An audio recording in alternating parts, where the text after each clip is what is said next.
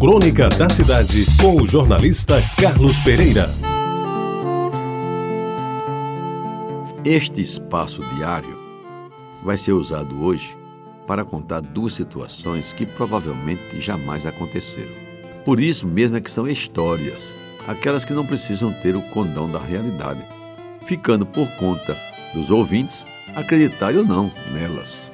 A primeira fui buscar no mestre Fernando Sabino, que em 1976, numa deliciosa crônica, nos repassa a história do Podia Ser Pior, que eu resumo, mesmo sem sua licença, nas linhas que leio a seguir. João era um otimista inveterado, que se reunia com outros amigos todas as sextas-feiras, no final da tarde, no boteco do Rio de Janeiro. Ao ouvir dos circunstantes as notícias sobre tragédias coletivas, fatos desagradáveis ou simples acontecimentos mundanos, João sempre tinha uma explicação. Podia ser pior. Assim foi quando um colega de bar lhes contou que a filha de um amigo tinha batido o carro e tinha quebrado um braço. Podia ser pior se ela tivesse quebrado a cabeça. A casa do Miguel foi arrombada, informou Antônio, ao que João, otimista sempre, dizia.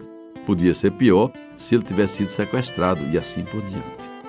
Meus amigos, certo dia, um deles chegou e foi logo contando a tragédia que abalou seu bairro. É que um circunspecto senhor, conhecido do grupo, sentiu-se mal no escritório e, voltando antes da hora para casa, flagrou sua mulher na cama com um amante. Matou a mulher, o amante e, com um certeiro tiro nos chifres, deu fim à vida. Então João não se fez de rogado e sentenciou: podia ser pior. Como João podia ser pior?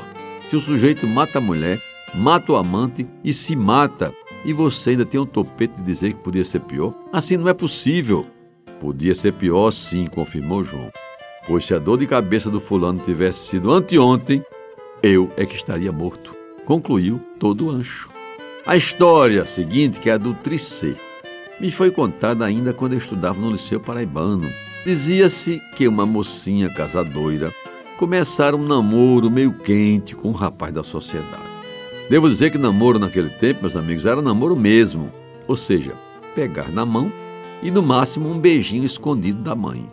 Pois bem, o moço, à medida que o tempo passava, tentava a todo custo avançar o sinal e, demonstrando maior interesse em se casar com a jovem, pedia-lhe que lhe desse uma prova do seu amor, deixando-lhe atingir certas partes do corpo dela, até então nem sequer imagináveis. Ao que ela muito candidamente respondia: Não se preocupe, amor, quando a gente se casar, vou lhe fazer um tricê que você jamais vai esquecer.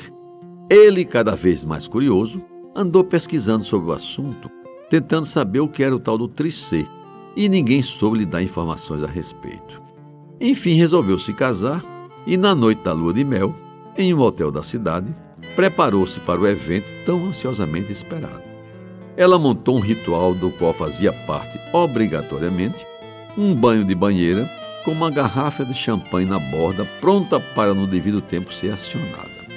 Pelas instruções, ele a esperaria nu na banheira e ela somente se entregaria a ele após ter tomado um bom banho de chuveiro ter colocado o melhor perfume francês da época, talvez um Chanel número 5, e vestido um penhoar preto transparente. Ele, dentro da banheira, já estava literalmente a subir pelas paredes, quando finalmente ela se aproximou.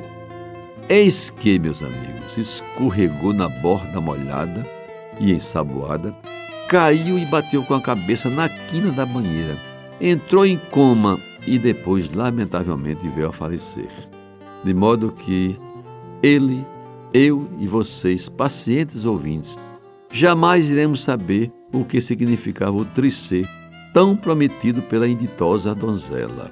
E neste caso, convenhamos, não podia ser pior.